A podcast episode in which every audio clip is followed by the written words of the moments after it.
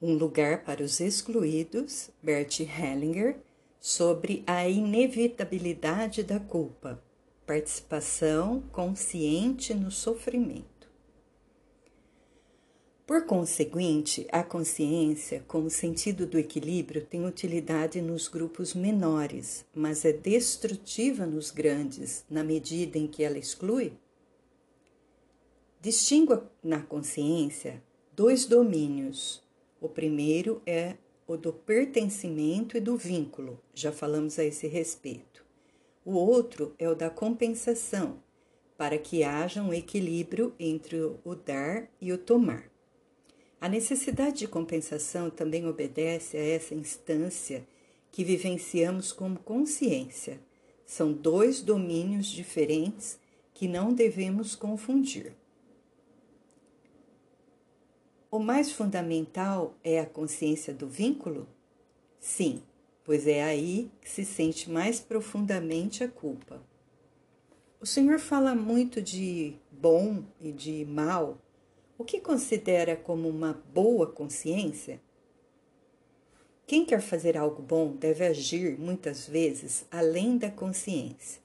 Quando alguém apela para a sua consciência, quem fala é a criança. Porém, se ele diz: Estou vendo o que está acontecendo lá e aparentemente participa do, entre aspas, jogo e dentro dele intervém em algum ponto para reparar algo, age estrategicamente sem depender da consciência. Orienta-se apenas pelo discernimento entre o que é possível e o que não é.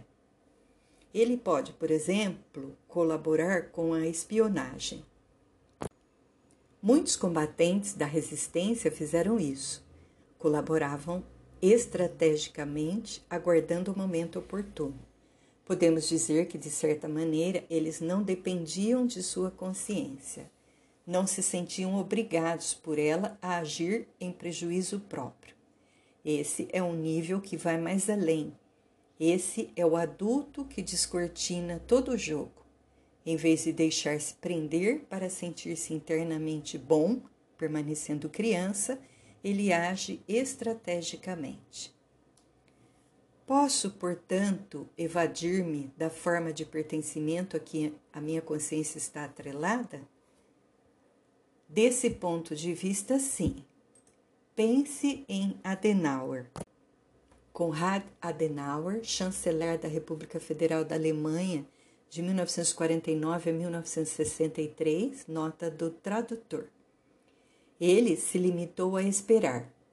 Há também o exemplo de um soldado alemão designado para um pelotão de fuzilamento, passou para o lado dos guerrilheiros sérvios.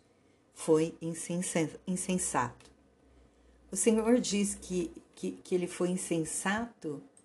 Eu diria que ele se sacrificou, porque não pôde conciliar o fuzilamento de outros com a sua própria consciência. Agindo assim, ele se sente inocente e também se sente grande. Na inocência, os seres humanos sentem-se grandes e melhores, mas os guerrilheiros não o queriam do lado deles e os sérvios também não quiseram dedicar-lhe um monumento. Isso é trágico. Ele também poderia ter atirado para o ar. Quando imagino a situação, sinto um grande respeito por alguém que se sacrifica para não, não se tornar culpado pela morte de outros. Fico indignada quando ouço dizer que ele poderia ter atirado para o ar. O que eu quero dizer é que esse homem estava ligado a uma ideia. Isso é honroso, naturalmente.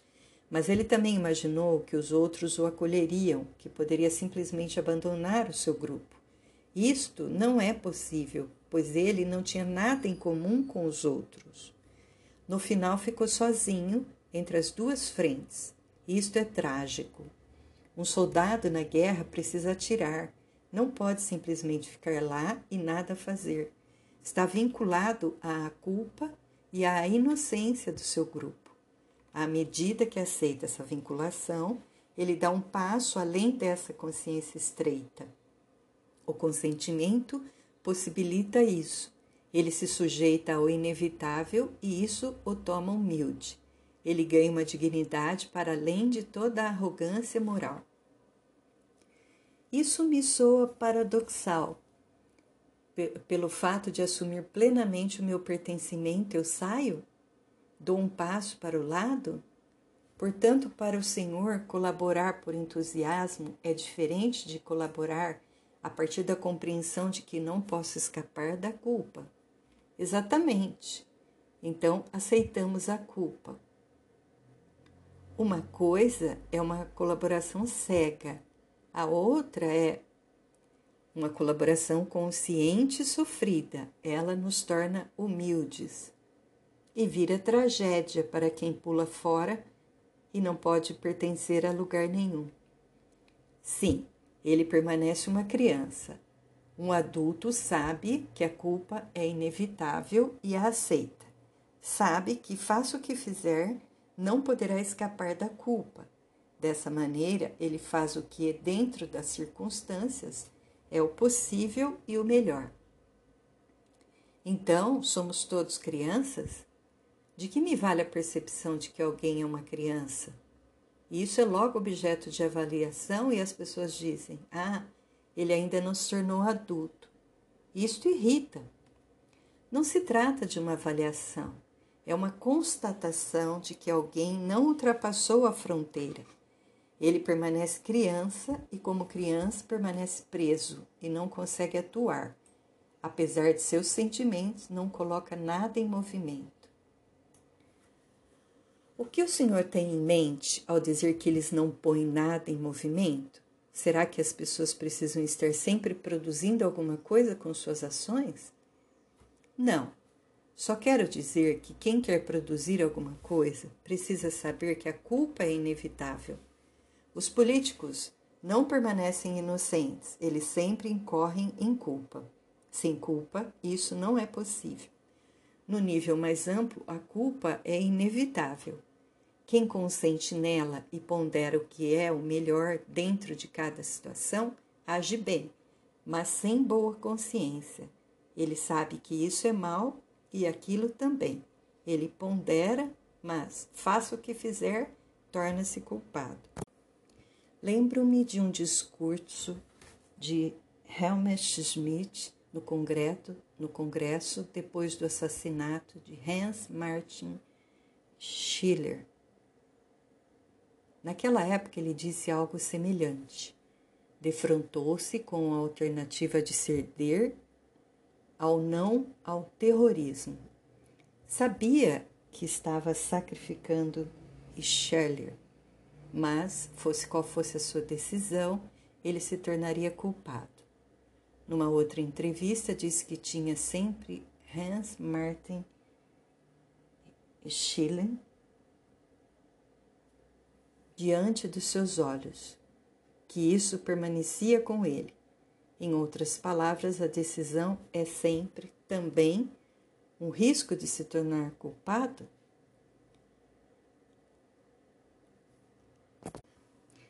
Hans Martin Schiller, empresário e alto dirigente de entidades patronais na República Federal da Alemanha, assassinado em outubro de 1977, depois que o governo alemão, chefiado por Helmut Schmidt, recusou-se a ceder às exigências de seus sequestradores no sentido da libertação de líderes terroristas.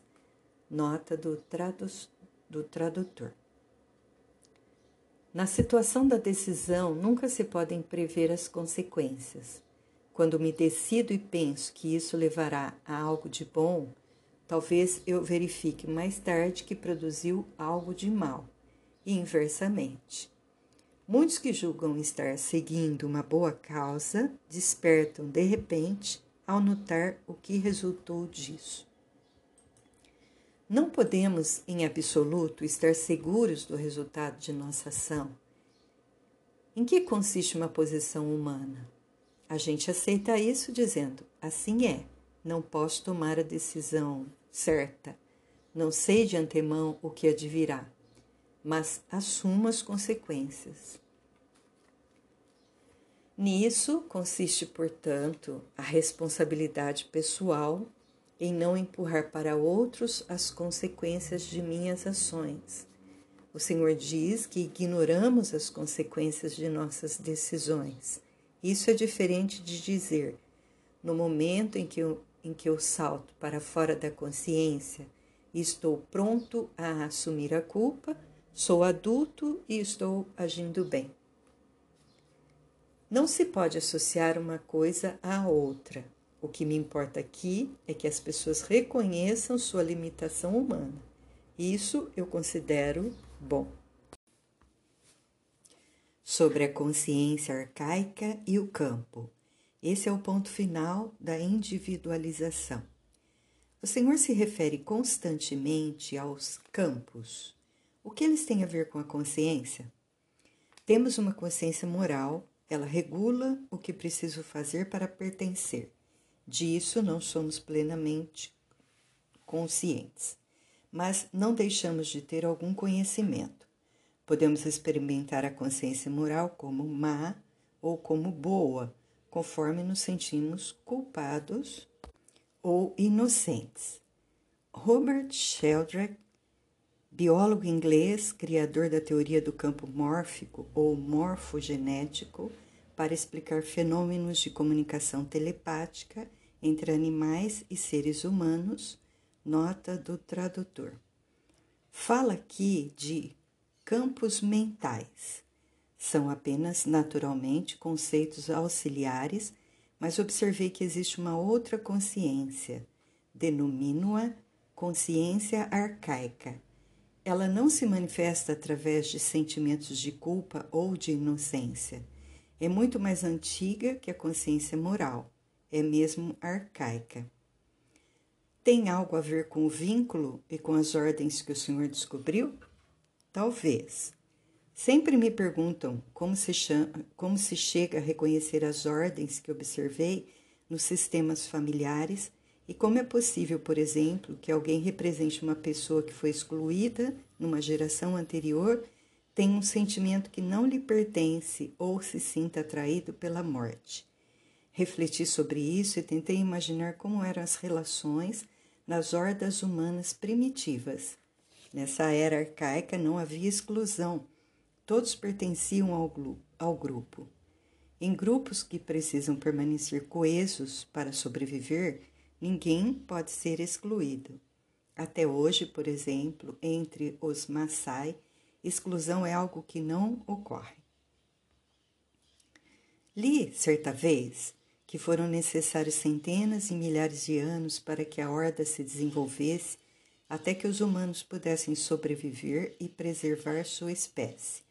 O aprendizado não acontecia através dos instintos, como nos animais.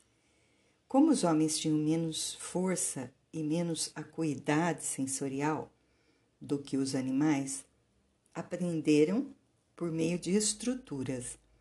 A ação coletiva era tão elementar que, com o passar do tempo, passou a atuar como um instinto para garantir a sobrevivência. E esse é esse instinto que o senhor descreve como consciência arcaica? Qual a importância dessa reflexão? A consciência arcaica não tolera nenhuma exclusão. Essa lei sistêmica atua na alma até hoje. Isso nós vemos nas constelações familiares. Quando alguém foi excluído no sistema, a pressão de uma outra instância faz com que ele seja mais tarde representado por uma outra pessoa na família. Portanto, considerando o processo em seu conjunto, a exclusão é impossível.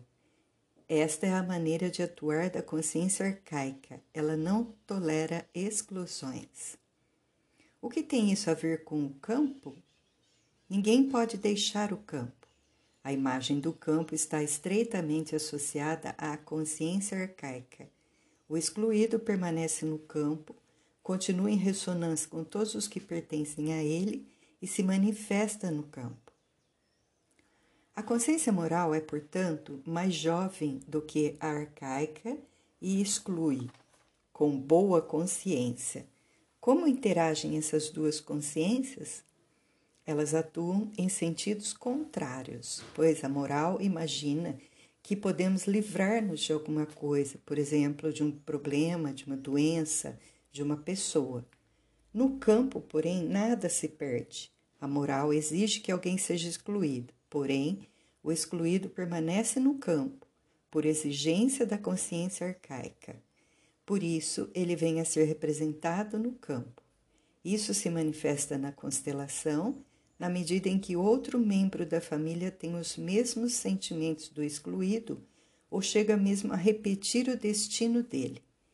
Esse é o enredamento que aparece quando se faz a constelação. Aí se manifesta o poder do campo e a impotência da moral. Pode-se dizer que o sentido de que equilíbrio, que chamamos de consciência moral, exclui, sem saber que existe uma consciência arcaica, um campo que, entre aspas, proíbe a exclusão? Exatamente. A consciência arcaica segue ainda outra lei. Na horda primitiva, cada um ocupa uma posição de acordo com a idade e se eleva na hierarquia no decorrer da vida. Essa ordem é vital para que o grupo permaneça coeso, isto é, para que sobreviva. Quando alguém se opõe a isso, ameaça a sobrevivência de todos. Nas tragédias, o representante de uma geração mais nova transgride, entre aspas, com boa consciência, essa hierarquia arcaica e morre. Isso ocorre nas tragédias gregas, em Shakespeare e nas famílias. As pessoas fracassam, morrem ou adoecem quando infringem essa hierarquia. Isso soa como uma lei de bronze, como as tábuas de Moisés. É preciso reconhecer isso. A moral representou um progresso. Digo isso quando penso, por exemplo, na saga de Orestes, cujo corpo sua irmã queria sepultar. As tragédias marcariam uma linha divisória entre a consciência moral e a consciência arcaica? Nas tragédias também vivenciamos que quem infringe a hierarquia individualiza-se contra o grupo. Essa individualização é certamente muito importante no sentido de progresso e a consciência moral que sentimos como culpa ou inocência está a serviço dessa individualização.